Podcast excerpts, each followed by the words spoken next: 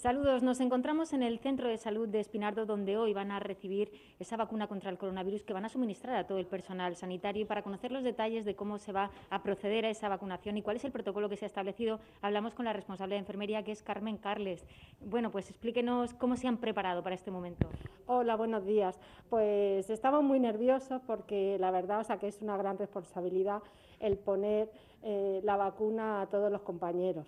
Entonces, pues estamos esperando a que nos la suministren y bueno, ya está todo preparado, hemos sacado los listados, nos hemos repasado, yo creo que hasta soñado con la vacuna, cómo se tiene que disolver, cómo se tiene que preparar y bueno, los compañeros están también expectantes y nerviosos eh, para esperando esa ansiada vacuna. Explíquenos cómo es ese procedimiento. Bueno, lo primero que es espectacular la llegada, ¿no? Porque viene escoltada por la Guardia Civil y supongo que en un camión frigorífico. Sí, eso es lo que nos han dicho y entonces pues estamos esperando y creo o sea, que la Guardia Civil, claro, la, protege.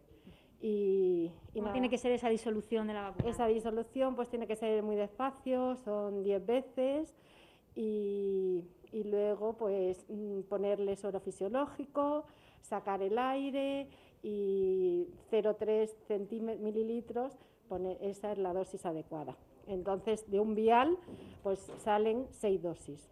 Sí, que al principio se decía que eran cinco, pero luego se vio que podían ser seis. Sí, sí, pueden ser seis.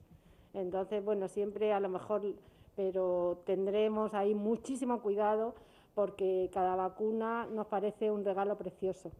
Y, y es eso, que tendremos muchísimo cuidado para que salgan las dosis eh, justas y que todo el mundo se pueda vacunar. Y luego ya acertar con el pinchazo, que para eso eso no es nada complicado para nosotros. No, no, la verdad que eh, tenemos mucha experiencia y sobre todo, bueno, esta campaña de vacunación de la gripe que ha sido masiva. Entonces, pues en eso no, tenemos, no vamos a tener ningún problema. ¿Han acudido muchas personas a este centro de salud por esa campaña, por esa vacuna de la gripe? Muchísimas, muchísimas. Diariamente o sea, hemos puesto un montón. No sabría decir el número, pero la verdad es que la gente ha tenido una respuesta, sobre todo los medios informativos que les han informado y, han venido de todas las edades a ponérsela. Tenemos que recordar que este centro de salud de Espinardo se encuentra en nivel rojo. ¿Qué significa eso? Sí, el nivel rojo significa que hay un control de acceso, eh, puesto que, que, hay muchos pacientes y positivos, entonces eh, tenemos que tener un control de triaje, es decir, una persona o sea, que, controle el acceso al centro. Le toma la temperatura y le pregunta qué, a qué es lo que viene y qué es lo que le pasa. Entonces, y sobre todo la atención telefónica y nosotros dedicarnos la mayor parte de la plantilla a atender a las personas con COVID. Porque la pandemia ha cambiado, ha alterado la rutina del día a día de un centro de salud como este.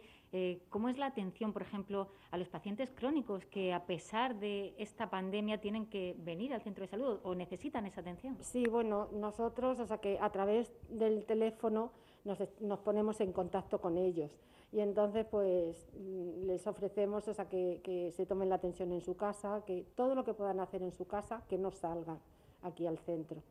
Entonces, pues la verdad es que la respuesta ha sido muy buena por parte de, esos pacientes que vienen mm, y que son ya muy conocidos en, las consultas.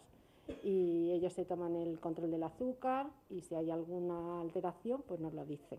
¿Y cómo llevan ustedes los profesionales sanitarios el día a día en esta nueva normalidad? Porque, como decía, se ha visto muy alterada y supongo que tendrán que incidir una y otra vez en mensajes hacia los pacientes, ¿no?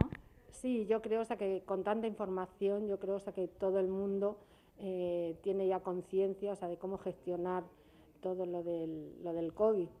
Y nosotros, pues, con muchísima gente, mucha afluencia, eh, todo desbordado, porque ahora hay que hacerle o sea, que los, los test de antígenos y tenemos mucha, mucha, mucha demanda.